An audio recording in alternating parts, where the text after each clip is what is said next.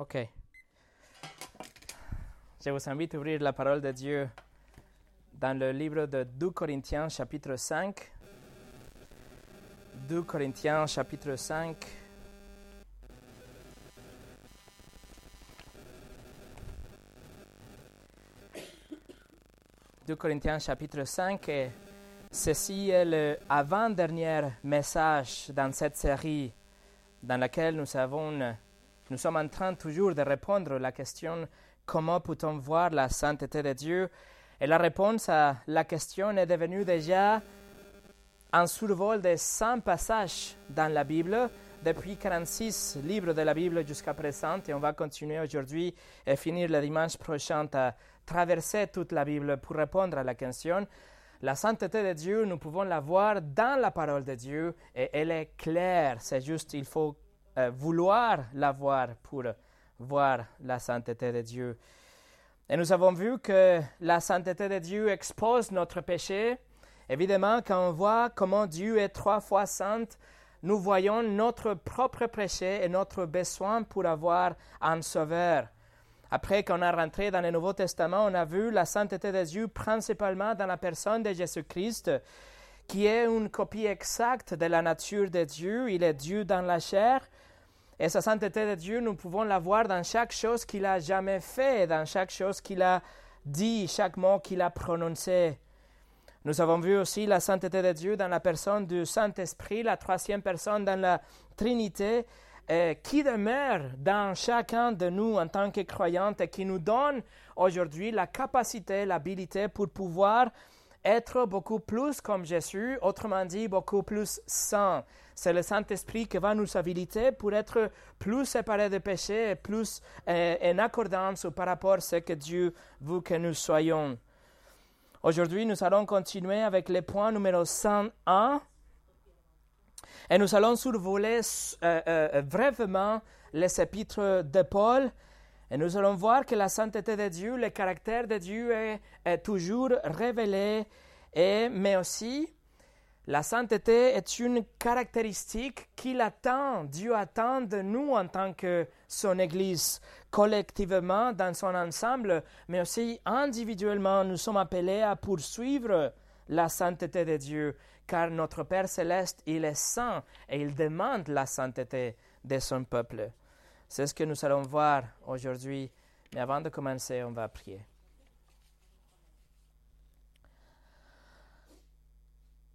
Seigneur, avec et à travers ton Saint-Esprit, nous te demandons que tu nous habilites aujourd'hui à voir la sainteté de Dieu dans les épîtres, dans ton caractère, dans tout ce que tu as demandé de ton Église, c'est que tu nous habilites à travers l'Esprit et à travers notre euh, euh, euh, connaissance de la parole à pouvoir suivre et poursuivre ces saintetés, à grandir dans notre sainteté pour qu'on puisse être différent, pour que les gens ne se posent pas de questions, mais que ce soit évident. Nous t'appartenons et nous poursuivons une vie sainte. Seigneur, ne nous laisse pas tomber dans la tentation de ce monde de, poursuivre les choses et les anxiétés, la préoccupation et, tout ce que les gens veulent aujourd'hui, que ce ne soit pas notre euh, euh, désir, mais que ce soit plutôt te suivre à toi-même en sachant que toutes les choses, tu vas nous pourvoir et tu vas nous donner tout ce que, dont on a besoin. Seigneur, que ce temps soit pour ta gloire, mais aussi pour l'encouragement et et la expansion et la euh, oui, perfection de ton Église, de ton peuple. Au nom de Jésus. Amen. le message d'aujourd'hui s'appelle La sainteté de Dieu à travers la Sainte Bible, onzième partie. Et on commence avec le point numéro 101. La sainteté échangée. La sainteté échangée. L'apôtre Paul écrit 2 Corinthiens dans l'année 56 à l'église en Corinthe, principalement pour défendre son ministère et aussi pour réprimander les faux prophètes qu'il avait autour. Dans le cinquième chapitre, Paul va expliquer la nature de son ministère. Il euh, explique les bases et les épreuves de son ministère, les motivations pour son ministère. Mais à partir du verset 11, il écrit concernant les messages de son ministère, quelle est la base de son ministère? Et le verset 21 nous donne une synthèse, le résumé de les messages qu'il prêchait et les messages que nous on aussi aujourd'hui. Regardez 2 Corinthiens 5, verset 21. Paul écrit, Celui qui n'a pas connu le péché, il a fait devenir péché pour nous, afin qu'en lui nous devenions justice de Dieu. Regardez la première partie de ce verset. Il écrit Celui qui n'a pas connu le péché. Évidemment, il est en train de parler de Christ, mais on sait que seulement Christ est la seule personne qui n'a jamais connu le péché. Jésus-Christ était complètement parfait. Jésus n'a pas commis aucun péché. Il n'a jamais eu une mauvaise pensée. Il n'a jamais eu une motivation égoïste, jamais une attitude de rébellion. Jésus n'a jamais eu de l'apitoiement sur lui-même. Il n'a jamais devenu orgueilleux non plus. Il n'a jamais euh, euh, commis de la convoitise, jamais regardé une femme avec de la luxure. Il n'a jamais désobéi même à ses parents. Jésus était parfait tout au long de sa vie terrestre, comme il était parfait aussi avant, bien sûr. Mais quand il était dans la chair, dans le monde, il n'a jamais péché, même pas un seul mensonge. Pour nous, ça nous semble impossible. Mais pour Jésus, était une réalité et une nécessité pour pouvoir être notre substitut, pour pouvoir prendre notre péché. Jésus était bien sûr, il était tenté en tout point, comme on verra la semaine prochaine. Il était tenté à tout point, mais sans commettre de péché. Être tenté n'est pas le péché, mais se rendre à la tentation et le péché. Jésus était absolument pur. Jésus était absolument saint. Mais le verset 21 nous dit que Dieu l'a fait devenir péché. Et il a fait qu'il devienne péché pour nous. Ce que ça veut dire, c'est que Dieu, il a imputé, il a fait tomber en Jésus chaque péché qui a jamais été commis pour chaque péché qui a cru et qui croira en lui. Ça veut dire que chaque mensonge et chaque meurtre et tout acte d'adultère et toute blasphème et toute pensée perverse et tout acte orgueilleux égoïste et chaque petit bout d'attitude moraliste moralisatrice ou pharisaïque et arrogante, et chaque pensée légaliste, et chaque rébellion et chaque moquerie, chaque acte contre Dieu, contre la parole, tout ça a été placé sur Jésus par Dieu pour nous. Mes amis, ça veut dire que tous les péchés de tous ceux qui se sont repentis tous les péchés de tous ceux qui ont placé leur confiance en Jésus n'ont pas de péché en eux-mêmes. Tout était déjà placé sur le Fils, qui était innocent d'ailleurs. Imaginez-vous le mélange le plus horrible, le plus pourri, le plus affreux, le mélange le plus putride, dégoûtante et répugnante la chose la plus pire est mille fois plus pire. C'est ça le péché qui était placé sur le saint et parfait Fils de Dieu. Chaque péché a été pris par Christ. Mais pourquoi? La deuxième partie nous le dit. L'objectif, c'était que, afin que nous devenions la justice de Dieu. Alors, je vous demande, si tout votre péché a été placé sur le Fils, vous restez avec quoi? Si Jésus a payé pour tout votre péché et toutes les choses que vous savez jamais et vous allez commettre dans votre vie a été déjà payé et placé sur Christ, vous restez avec quoi? Qu'est-ce que vous allez payer? La réponse est absolument rien. Tout était déjà payé. Vous êtes devant Dieu, vous êtes propre, vous êtes blanc, vous êtes innocente, vous êtes comme si vous n'aviez jamais péché.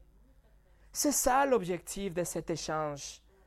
Toute cette pourriture était placée sur Christ et la justice de Christ est placée sur vous. Non seulement Jésus n'a jamais péché, mais en même temps, il a tout, tout le temps, d'une façon proactive, il a accompli et suivi la loi de Dieu. Chaque commandement et chaque détail a été réalisé pour Christ, aussi bien à l'extérieur que dans son cœur, à l'intérieur. C'est-à-dire que Jésus a accompli toute la justice, tout ce que il fallait achever par rapport à la loi, Jésus l'a fait pour vous. Le dossier de Jésus a tous les cases cochés, tous les points qu'il fallait accomplir, il les a fait. Et personne d'autre a un tel dossier, mais Jésus prend ce dossier et il vous le donne. C'est-à-dire que Jésus a accompli pour vous et maintenant il vous donne la vie parfaite. Ça, c'est le grand échange. Jésus-Christ prend votre péché et il vous donne sa sainteté. Et maintenant, vous pouvez vous tenir debout devant un Dieu qui est trois fois saint. Numéro 102. La sainteté dans le fruit.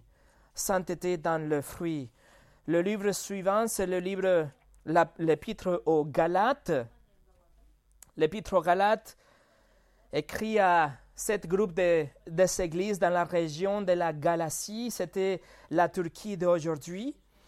Paul écrit autour de l'année 49 et il écrit pour lutter contre des faux enseignements qu'il avait à l'époque qui disaient qu'il fallait suivre la loi de Dieu pour être sauvé, qu'il fallait observer les commandements dans le but d'être sauvé.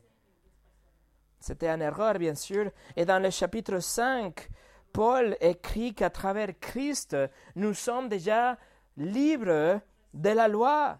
Nous ne sommes pas soumis à la loi comme une condition pour être sauvés.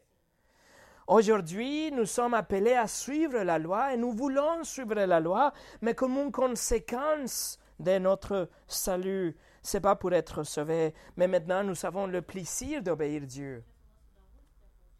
Cependant, même si nous sommes aujourd'hui libres de la loi, cela ne signifie pas que nous pouvons céder au désir de notre chair. Bien sûr que non, parce que les désirs de notre chair, ils sont contre les désirs de l'esprit. Regardez Galates 5. Galates 5, on va lire de versets 16 au 21. Paul écrit Voici donc ce que je dis, marchez par l'esprit, et vous n'accomplirez pas les désirs de votre nature propre. En effet, la nature humaine a des désirs contraires à ceux de l'esprit, et l'esprit a des désirs contraires à ceux de la nature humaine.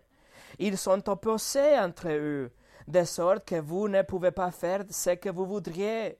Cependant, si vous êtes conduit par l'esprit, vous n'êtes pas soumis, vous n'êtes pas sous la loi. Les œuvres de la nature humaine sont évidentes. Ce sont l'adultère, l'immoralité sexuelle, l'impurité, la débauche, l'idolâtrie, la magie, les haines, les querelles, la jalousie, les colères, les rivalités, les divisions, les sectes, les envies, le meurtre, l'ivrognerie, les excès de table et les choses semblables. Je vous préviens, comme je l'ai déjà fait, ceux qui ont un tel comportement n'hériteront pas du royaume de Dieu. Paul nous donne ici une liste de 15 caractéristiques, 15 choses que ce sont, ce sont des œuvres de la chair. Et il nous dit que si nous pratiquons, si nous avons un tel comportement dans le verset 21, littéralement, ça veut dire ceux qui pratiquent continuellement ces choses, ils sont en train de montrer qu'ils sont toujours dans la chair. Donc, ils ne sont pas dans l'esprit, donc ils ne sont pas vraiment nés de nouveau, et donc ils n'hériteront pas les royaumes de Dieu. Mais de l'autre côté, en contraste, regardez les versets 22 et 23.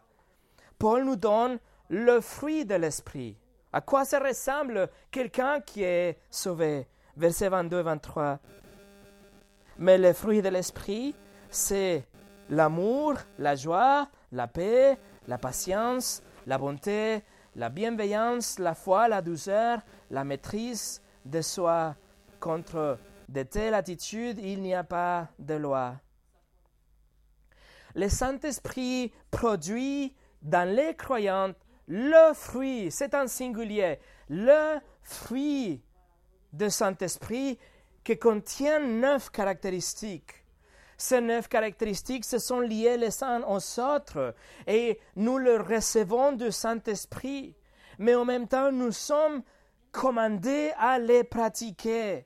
Nous sommes commandés à le mettre en pratique et grandir et avoir une euh, croissance dans ces attitudes. Voilà, vous pouvez voir les chocs ou les contrastes entre les œuvres de la nature humaine ou les œuvres de la chair contre le fruit de l'esprit. Les œuvres de la chair, c'est des choses complètement impies, corrompues et sales et impures. Mais le douzième, le fruit de l'esprit, est le fruit de, de l'Esprit Saint. C'est-à-dire, le fruit de l'Esprit, c'est la sainteté en vous. Numéro 103. La sainteté dans le sang. Sainteté dans le sang. Et on va lire dans le livre de Éphésiens, le livre suivant. Le livre, l'épître aux Éphésiens était écrit aussi par Paul pendant qu'il était en détention à domicile à Rome. Et a euh, il écrit avec la finalité d'expliquer euh, la doctrine et aussi nous dire que la doctrine se traduit dans la pratique. Très brièvement, laissez-moi vous montrer trois exemples de la façon dont la sainteté de Dieu nous est donnée à travers Christ pour vivre des vies saintes, des vies selon la parole de Dieu. Ephésiens 1, 1 nous dit de la part de Paul, apôtre de Jésus-Christ, par la volonté de Dieu, aux saints qui sont à Éphèse et qui, et qui sont fidèles en Jésus-Christ. Paul appelle les chrétiens les saints. Il aurait pu les appeler de nombreuses autres façons, mais il préfère d'utiliser le nom le mot saint. Et il utilise 139 fois dans ce épîtres pour faire référence aux chrétiens. Et dans l'épître aux Éphésiens, il utilise neuf fois dans les six chapitres de son livre. Le mot saint, c'est le même mot pour euh, euh, euh, nous référer à la sainteté de Dieu, pour dire que Dieu est saint. Il nous appelle les saints. L'Église, les croyants, nous sommes les saints de Dieu On doit comprendre qu'il y a deux désignations pour ces mots, il y a deux côtés de ces mots. La première chose, ça veut dire que nous sommes consacrés pour Dieu, c'est-à-dire nous sommes séparés du monde et nous sommes euh, euh, soumis au service de Dieu, séparés pour Dieu. Mais la deuxième désignation pour ces mots, c'est que nous avons une ressemblance morale avec Dieu. Ça veut dire que, alors que nous sommes séparés pour lui, et nous sommes dévoués à lui, nous, devenons moralement comme lui. Comme lui. C'est-à-dire que nous devenons de plus en plus comme lui. Nous pensons de plus en plus comme Jésus. Notre moralité se devient de plus en plus la moralité de Dieu en lieu de la moralité du monde. Les versets 3 et 4 nous dit Béni, béni soit le Dieu et Père de notre Seigneur Jésus-Christ, qui nous a bénis de toute bénédiction spirituelle dans le lieu céleste en Christ. En lui, Dieu nous a choisis avant la création du monde pour que nous soyons saintes et sans défaut devant lui. Dieu nous a choisis. Il nous a choisis d'une façon individuelle. Il a choisi des hommes et des femmes depuis l'éternité passée. Avant la création, il a sélectionné des gens. Pourquoi? Pour que nous soyons saints. Et les mots, les mots utilisés, c'est les mêmes mots de verset 1, les mots utilisés pour la sainteté de Dieu. Il dit qu'il nous a choisis pour que nous soyons sans défaut aussi devant lui. Et dans le chapitre 4, regardez chapitre 4, verset 24, Paul écrit, Revêtez-vous pour vous revêtir de l'homme nouveau, selon Dieu dans la justice et la sainteté que produit la vérité cet homme nouveau, il est à la ressemblance de Dieu. L'homme nouveau, il est selon la justice de Dieu, selon la sainteté de Dieu, selon euh, les caractéristiques de Dieu. Même si Dieu nous a déjà choisis en tant que saints, même si Dieu nous appelle les saints, nous sommes déjà saints comme une position devant Dieu, c'est-à-dire que nous sommes comme si on n'avait jamais péché, nous sommes des saints devant Dieu déjà. Dans l'expérience aujourd'hui, dans la pratique aujourd'hui, nous avons une obligation. C'est notre travail de nous revêtir de l'homme nouveau. C'est notre responsabilité de renouveler notre pensée, de nous déshabiller de l'homme qu'on était avant et nous revêtir de l'homme nouveau. Et nous devons prendre des mesures, les mesures nécessaires pour pouvoir continuer à changer et à nous revêtir avec cette nouvelle création dans laquelle nous savons déjà, nous sommes déjà cette nouvelle création. Mais c'est à nous de nous revêtir, de nous transformer. Comment? À travers la connaissance de Dieu, à travers la parole de Dieu. Plus nous connaissons Dieu, plus nous sommes saturés par la parole de Dieu, le plus nous serons graduellement, individuellement, mais aussi collectivement transformés dans la sainteté et grandir dans la sainteté, séparés du monde et, et consacré à Dieu. Numéro 5, 4. La sainteté accomplie. Sainteté accomplie dans le livre de Philippiens, c'est le livre suivant. Le livre de Philippiens aussi écrit pendant l'arrestation à domicile. Paul écrit pour remercier l'Église de la générosité dans leurs dons qu'elle envoyait pour le ministère, mais aussi pour les encourager à et les mettre en garde contre les faux enseignants qui avaient déjà parmi eux. À la fin du chapitre 3, Paul compare la vie chrétienne et aussi la sanctification avec une course. Il dit qu'il, poursuit la sanctification. Et le mot qu'il utilise en grec, c'est le mot utilisé pour les athlètes. Ça veut dire qu'il met toute son énergie, il met tous ses efforts et tous ses muscles, si vous voulez, pour courir et achever la sanctification qu'il va achever un jour. Et il finit la lettre pour nous rappeler notre position en Christ, que c'est ce que je voulais voir avec vous. Le chapitre 3, regardez le chapitre 3, versets 20 et 21.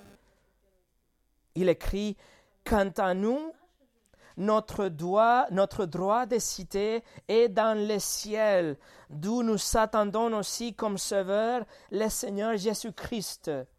Il transformera notre corps de misère pour le rendre conforme à son corps glorieux par le pouvoir qu'il a de tout soumettre à son autorité. Mes amis, notre citoyenneté se trouve au paradis nous sommes dans le sens aujourd'hui ici, mais en même temps nous sommes déjà assis au ciel. Même aujourd'hui, notre citoyenneté, ce n'est pas ce pays ici, mais c'est dans le royaume céleste. Ça, c'est notre position. Une fois que nous sommes sauvés, une fois que nous sommes en Christ, notre position est dans le ciel et notre position ne change pas. Notre position est que nous sommes déjà saints devant Dieu, comme si on n'avait jamais péché.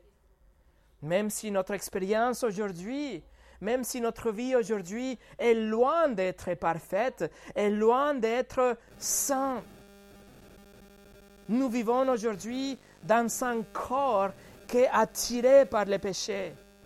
Nous vivons dans, au milieu d'une culture qui euh, que nous influence, si vous voulez. Il nous, il nous appelle par le péché. La convoitise de nos yeux, la convoitise de notre chair, l'orgueil de la vie, etc. Tout ça fait que nous ne soyons pas 100% saints comme il fallait aujourd'hui. Mais un jour, le verset 21 nous le dit, le Seigneur Jésus-Christ lui-même, il transformera notre corps de misère, comme Paul appelle, notre corps de misère pour le rendre parfait et saint, 100% saint, sans aucune nature pécheresse. Un jour dans le futur, notre corps sera complètement saint. Non seulement notre position sera sainte, mais nous serons complètement saints et même dans notre corps. Aujourd'hui, nous sommes déjà saints, notre position est de, euh, des enfants de Dieu qui sont pardonnés. Mais un jour, la résurrection verra notre corps transformé dans un corps glorieux et parfait comme le corps de Christ lui-même. Numéro 105.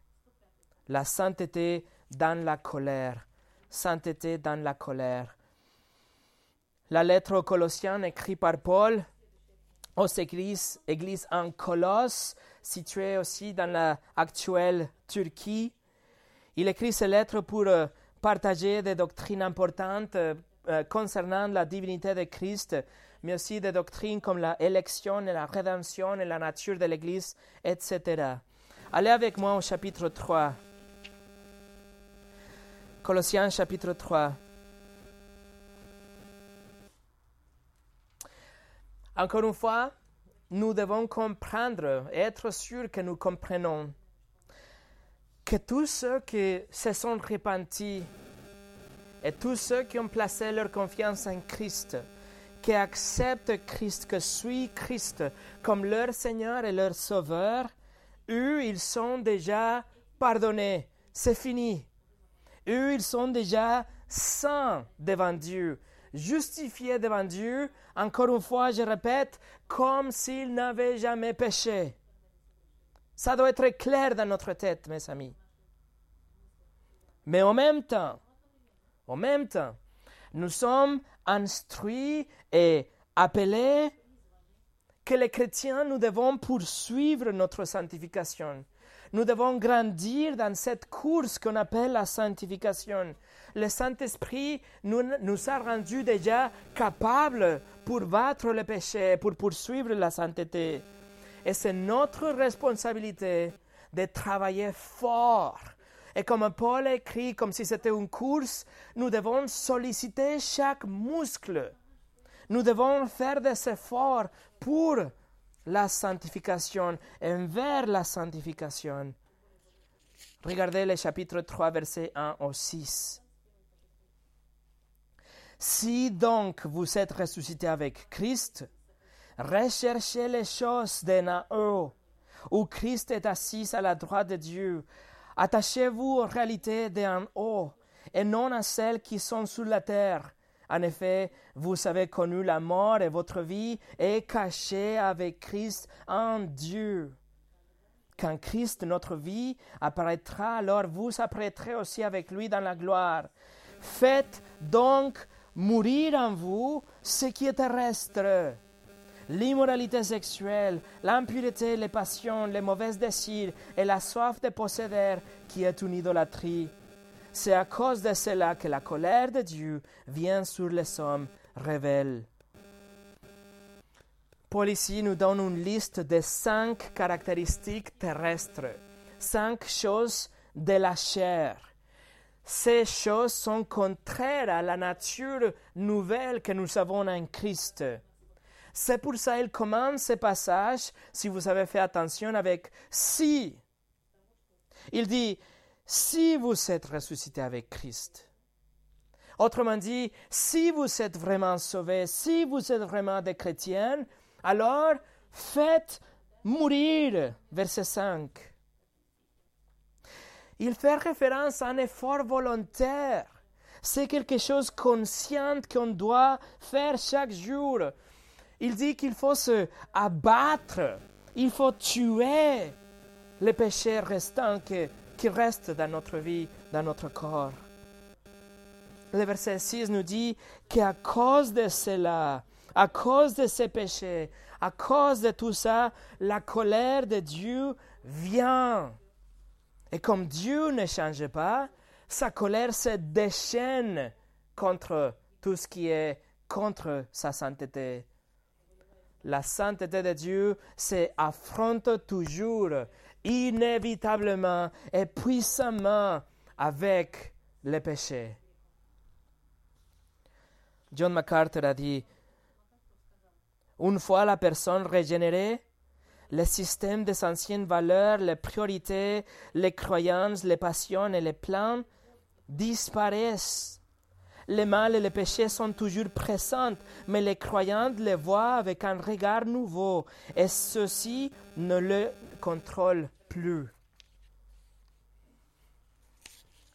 Numéro 106. La sainteté imitée. Sainteté imitée.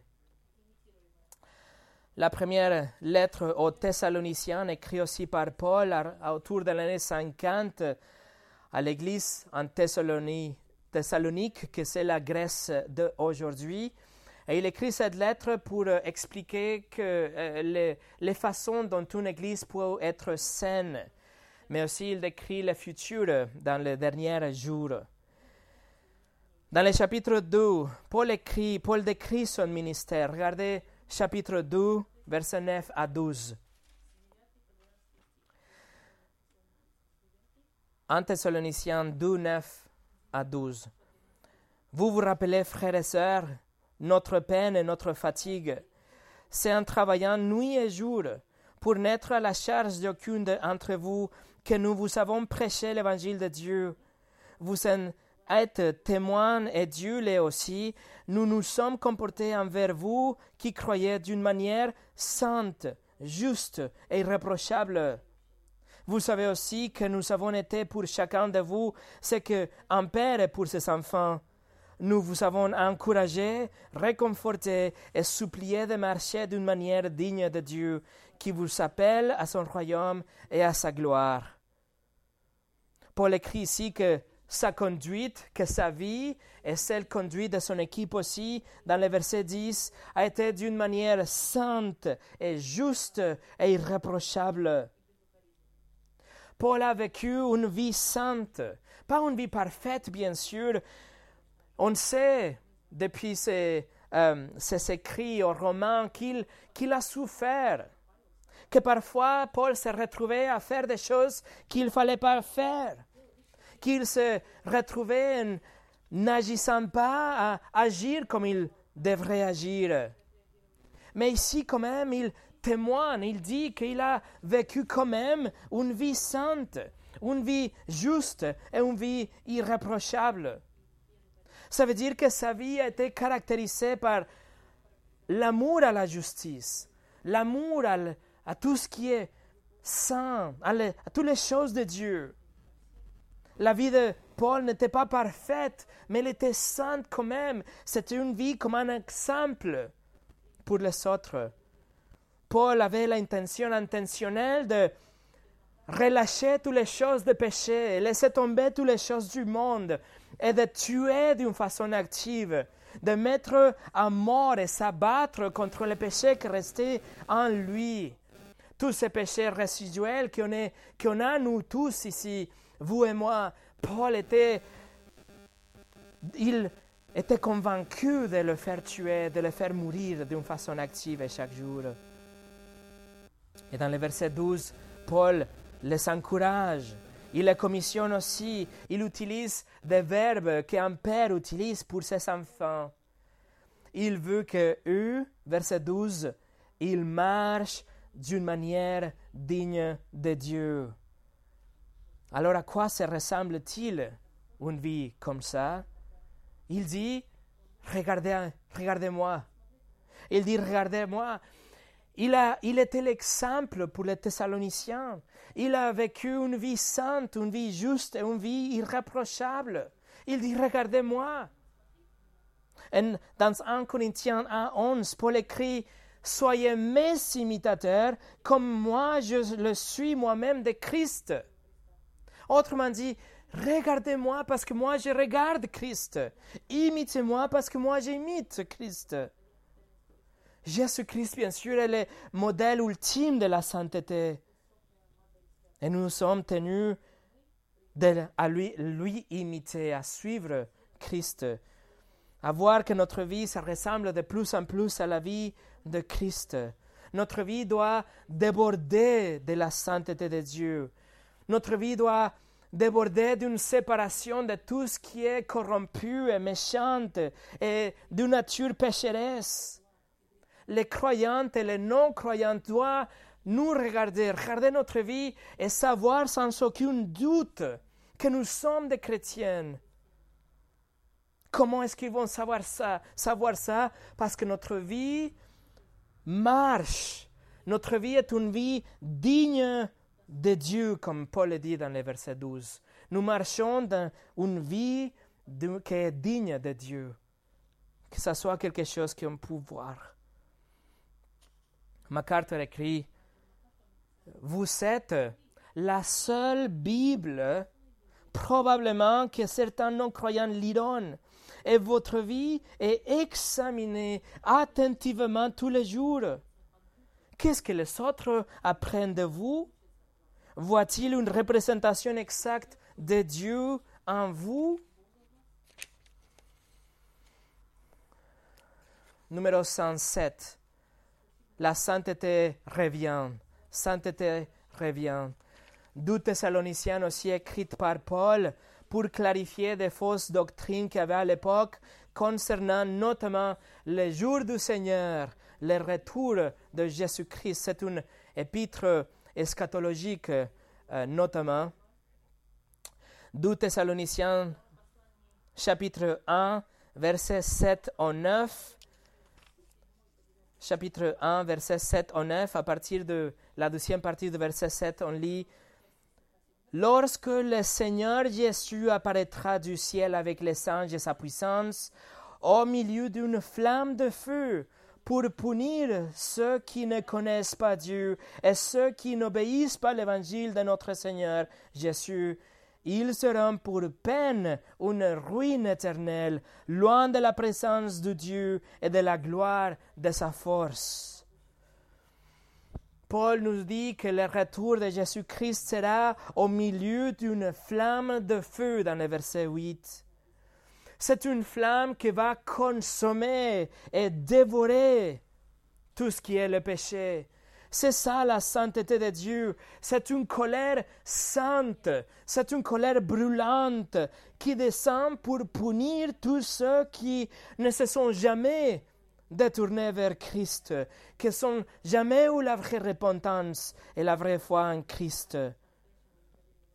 Et d'ailleurs, le mot utilisé pour punir, ou le mot vengeance, selon votre traduction dans le verset 8, ce n'est pas un châtiment cruel, ce n'est pas quelque chose de vindicatif, ce n'est pas vraiment une vengeance mauvaise, mais plutôt c'est une administration de la justice. C'est vous avez fait quelque chose pour transgresser la loi, voilà la conséquence. C'est tout simplement la justice de Dieu. C'est la pleine justice qui va retomber sur tous les criminels de la terre. Les criminels, ça veut dire tous ceux qui ont transgressé les lois de Dieu. C'est rien de plus, c'est rien d'autre. C'est pas que Dieu, tout de, tout de coup, il est devenu méchant ou qu'il veut punir pour détruire, tout simplement, non. Il va tout simplement faire justice. Et il attend à notre jour. Et il attend à notre année pour que de plus en plus les gens puissent se repentir et croire en Christ. Mais Paul nous écrit clairement que Jésus-Christ, il va tout simplement balayer dans le jugement. Et tous ceux qui se trouvent sans Christ, tous ceux qui se trouvent dans leur péché seront balayés en jugement. Et ils vont aller, verset 9 nous dit, à une peine et une ruine éternelle. Voilà le feu de l'enfer. Une peine ou une ruine éternelle. Quelque chose qui est sans fin. Les non-croyants seront séparés de la gloire de Dieu, seront séparés de la bonté de Dieu, seront séparés pour toujours de la miséricorde, de l'amour de, de Dieu, et ils seront activement et constamment pour Dieu lui-même punis en enfer pour l'éternité. Jean Calvin a écrit La durée perpétuelle de ces châtiments est prouvée par le fait que son opposé est la gloire de Christ. La gloire de Christ est éternelle et n'est pas de fin. Donc l'opposé, c'est une punition éternelle. La pleine sainteté de Dieu revient dans la personne de Christ. Est-ce que êtes-vous prêt à lui faire face? Êtes-vous prêt à accueillir Jésus comme votre roi?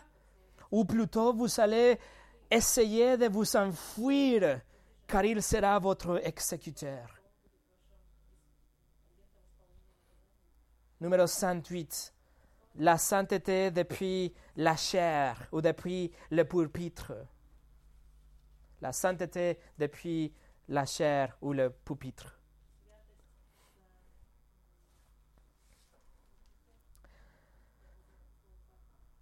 La première épître Timothée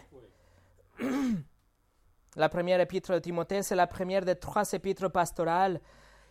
Paul écrit deux épîtres à Timothée et un épître à Tite. Paul était arrêté en Rome à la fin du livre de Actes et quand il était relâché, il a visité euh, euh, la ville d'Éphèse où il était Timothée, où il a laissé Timothée là pour qu'il s'occupe en tant que le pasteur ou le responsable de l'église en Éphèse. L'église en Éphèse, il avait des cultes chaotiques et il a voulu que Timothée puisse le, mettre en, ordre et aussi pour qu'il donne des instructions aux autres responsables locaux. Paul a euh, voyagé à la Macédonie et c'est de là que Paul écrit cette lettre pour encourager Timothée et lui donner des instructions. Alors Paul écrit ici il va décrire dans l'épître Timothée ainsi que dans l'épître Tite les caractéristiques des hommes pour qu'ils soient des responsables dans les églises. Ceci sont les caractéristiques des anciens, les caractéristiques de ceux qui vont prêcher la parole de Dieu, qui seront des responsables pour le culte, les, les, les congrégations. Les standards pour ces hommes, c'est des standards beaucoup plus hauts parce que la tâche qu'ils vont euh, avoir, c'est une tâche noble. C'est une tâche qui représente les choses de Dieu. Alors regardez avec moi les caractéristiques. 1 Timothée chapitre 3, versets 1 au 7. 1 Timothée 3, 1 au 7. Cette parole est certaine. Si quelqu'un aspire à la charge de responsable, c'est une belle ou noble tâche qu'il désire. Il faut donc que le responsable soit irréprochable, fidèle à sa femme, sobre, réfléchi, réglé dans sa conduite, hospitalier, capable d'enseigner. Il ne doit pas être bouveur, violent, ni attiré par le gain, mais au contraire, doux, pacifique, désintéressé il faut qu'il dirige bien sa propre maison et qu'il tienne ses enfants dans la soumission et un entier respect. En effet, si quelqu'un ne sait pas diriger sa propre maison, comment prendra-t-il soin de l'Église de Dieu? Il ne doit pas non plus être à nouveau converti, de peur que, aveuglés par l'orgueil, ils ne tombent sur le même jugement que le diable. Il faut enfin qu'ils reçoivent un bon témoignage de la part des gens de l'extérieur, afin que de ne pas tomber dans le discrédit et dans le piège du diable. Le standard moral pour l'ancien ou le responsable d'une église est assez élevé. Chaque caractéristique mentionnée ici s'explique d'elle-même vraiment. Il faut que, que les lire et voir que le standard est haut. Mais permettez-moi attirer votre attention au verset 2. Il écrit Le responsable, il faut qu'il soit. Il écrit Il faut qu'il soit. Il utilise le verbe en grec que, que dénote une, une nécessité absolue. Ce n'est pas une option, ce n'est pas un jeu. Il nous dit, l'ancien ou le responsable, il faut qu'il soit irréprochable. Irréprochable. Irréprochable, ça veut dire que nous, ne pouvons pas trouver des arguments pour l'attraper. Il n'y a rien que nous pouvons dire de lui pour que la loi puisse le arrêter. Il n'y a rien que pour trouver dans sa vie pour qu'il soit considéré comme un, criminel dans le sens de la loi. Ça veut dire que la vie d'un responsable d'une congrégation doit être, ou doit être euh, examinée. C'est possible d'étudier la vie de cette personne et nous ne pouvons pas, on ne doit pas être capable de trouver aucune accusation contre lui. Il n'y a aucun péché évident ou aucun, aucun péché flagrant dans sa vie sa vie n'est pas tachée par un, péché en particulier, dans le sens que il est un exemple pour, que les autres puissent suivre cette responsable de l'Église. Pourquoi? Parce que lui, il suit Christ. Comme Paul a dit, suivez-moi parce que moi, moi, j'imite Christ, le responsable imite Paul et Paul imite Christ. Et en fait, le reste de toutes les caractéristiques qu'on vient de lire, à partir du verset 3 jusqu'au verset 7, ce sont que les débordements de ce que ça veut dire être irréprochable. Il doit être irréprochable. Il ne peut pas être tenu pour coupable de quoi que ce soit. Sa vie peut être examinée et on ne trouve rien à dire contre lui. Ça, c'est la sainteté dans la chair ou le pupitre. C'est ça la sainteté dans le responsable de l'Église. Ce n'est pas la perfection, mais c'est une reconnaissance, c'est une vie sainte, une sainteté qu'on peut reconnaître et qu'on peut constater qu'est en train de grandir et de progresser. C'est le standard de Dieu pour les responsables de l'Église la sainteté. John MacArthur a dit quelqu'un d'indifférent à la sainteté ou qui néglige d'enseigner et d'encourager sa congrégation à poursuivre, poursuivre de tout cœur la sanctification n'est pas propre à diriger l'Église. Et pour finir, 109, la sainteté dans l'Écriture. Paul était arrêté une douzième fois sous le régime de Néro, l'empereur, mais cette fois-ci, il se retrouve dans un donjon juste avant d'être exécuté. Il écrit la lettre, la douzième lettre à Timothée dans l'année 67, avec l'objectif d'encourager Timothée pour qu'il continue à prêcher et encourager l'Église. Et il écrit dans le chapitre 3, verset, euh, chapitre 3, versets 16 et 17. Il écrit Toute l'écriture est inspirée de Dieu, est utile pour enseigner, pour convaincre, pour corriger, pour instruire dans la justice, afin que l'homme de Dieu soit formé et équipé pour toute œuvre bonne. Les deux, l'Ancien Testament et aussi le Nouveau Testament, c'est toute l'écriture. Et toute l'écriture est inspirée de Dieu. Le mot en grec nous dit que c'est le souffle de Dieu. C'est comme l'expiration, le, le souffle qui sort de Dieu. Dieu est la source de chaque mot qu'on a dans l'Écriture. Il est l'auteur ultime de chaque livre de la Bible. Il écrit à travers les sommes, à travers euh, la direction du Saint-Esprit, mais en vérité, ultime, euh, euh, l'auteur ultime, c'est Dieu lui-même. Et s'il est l'auteur de la Bible, cela, cela veut dire que la Bible est sainte. Et c'est pour cela qu'on l'appelle la Sainte Bible, parce qu'elle est parfaite, elle est sans corruption, elle est incapable de nous tromper, elle est véridique, elle est digne de confiance, et chaque mot ici est le souffle même de Dieu. Chaque jour, quand vous ouvrez votre Bible, c'est Dieu en train de vous parler. La Bible est la Sainte Bible. Et finalement, 110, la sainteté autant présente. La sainteté autant présente. L'épître de Tite, écrit aussi par Paul, entre son arrestation à domicile et son emprisonnement définitif, à Tite, cette pasteur en Crète, la Grèce d'aujourd'hui, euh, Paul écrit pour l'encourager l'instruire, mais aussi pour instruire les autres leaders.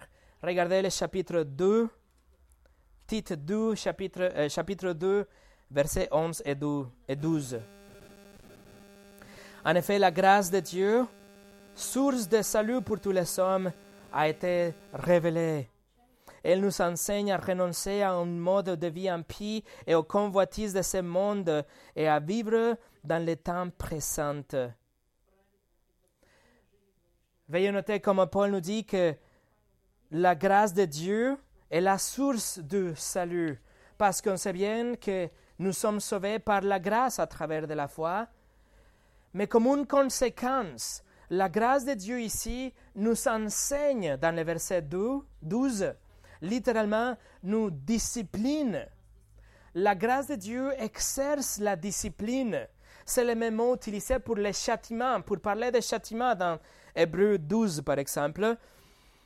Paul nous dit que c'est la grâce de Dieu qui nous châtie ou nous discipline afin que nous puissions renoncer renoncer à un mode de vie impie et aux convoitises de ce monde.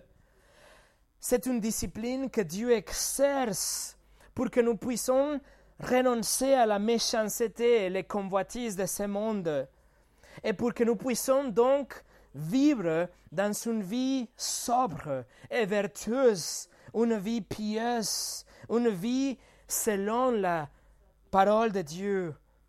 Paul est consistant dans tous ces épîtres, comme on a vu la dernière fois. Il nous dit que nous sommes déjà saints, mais il nous demande qu'on poursuive la sanctification, qu'on puisse continuer dans la sanctification. Nous ne devenons pas plus sauvés ou moins sauvés selon la sanctification. Néanmoins, la Bible nous apprend et nous encourage et nous commande à poursuivre la sanctification. Et Paul nous dit que la même grâce qui nous a sauvés, c'est la même grâce qui va nous discipliner. La grâce de Dieu va faire que nous renoncions à tout ce qui vient de ce monde. La grâce de Dieu va nous châtier d'une façon ou autre pour que nous continuions à grandir dans la sanctification. Et comment pouvons-nous grandir dans la sanctification? Et nous rapprochant à la parole de Dieu C'est grâce à la parole de Dieu, grâce à la Sainte Bible, qu'à travers le Saint-Esprit nous parle de son Saint-Fils, le Saint-Fils de Dieu. C'est la parole de Dieu qui va nous faire grandir dans la, la sanctification pour que nous puissions renoncer à ce monde et être de plus en plus comme Christ. Prions. Seigneur, merci pour ta parole merci pour que tu nous donnes pas non seulement les commandements, mais tu nous donnes la grâce pour pouvoir suivre le commandement de grandir dans la sanctification. Je te demande, Seigneur, que tous les péchés, les attitudes, les choses dans nos vies qui aujourd'hui sont contre ta volonté et qui ne sont pas euh, selon ta, tes voies et ta personne. Seigneur, qu'on puisse les voir plus que jamais comme des attitudes rebelles, comme des pensées impures, comme des choses qu'on doit mettre de côté, même tuer. Seigneur, aide-nous à, à battre les péchés qui restent en nous pour que nous puissions te suivre de plus en plus, Seigneur. On a besoin tellement de ta grâce pour renoncer à tout ce qui vient du monde et te suivre, Seigneur. Donne-nous de l'envie, la soif et la faim pour lire ta parole chaque jour et être transformé à ce que tu veux que nous soyons. Au nom de Jésus. Amen.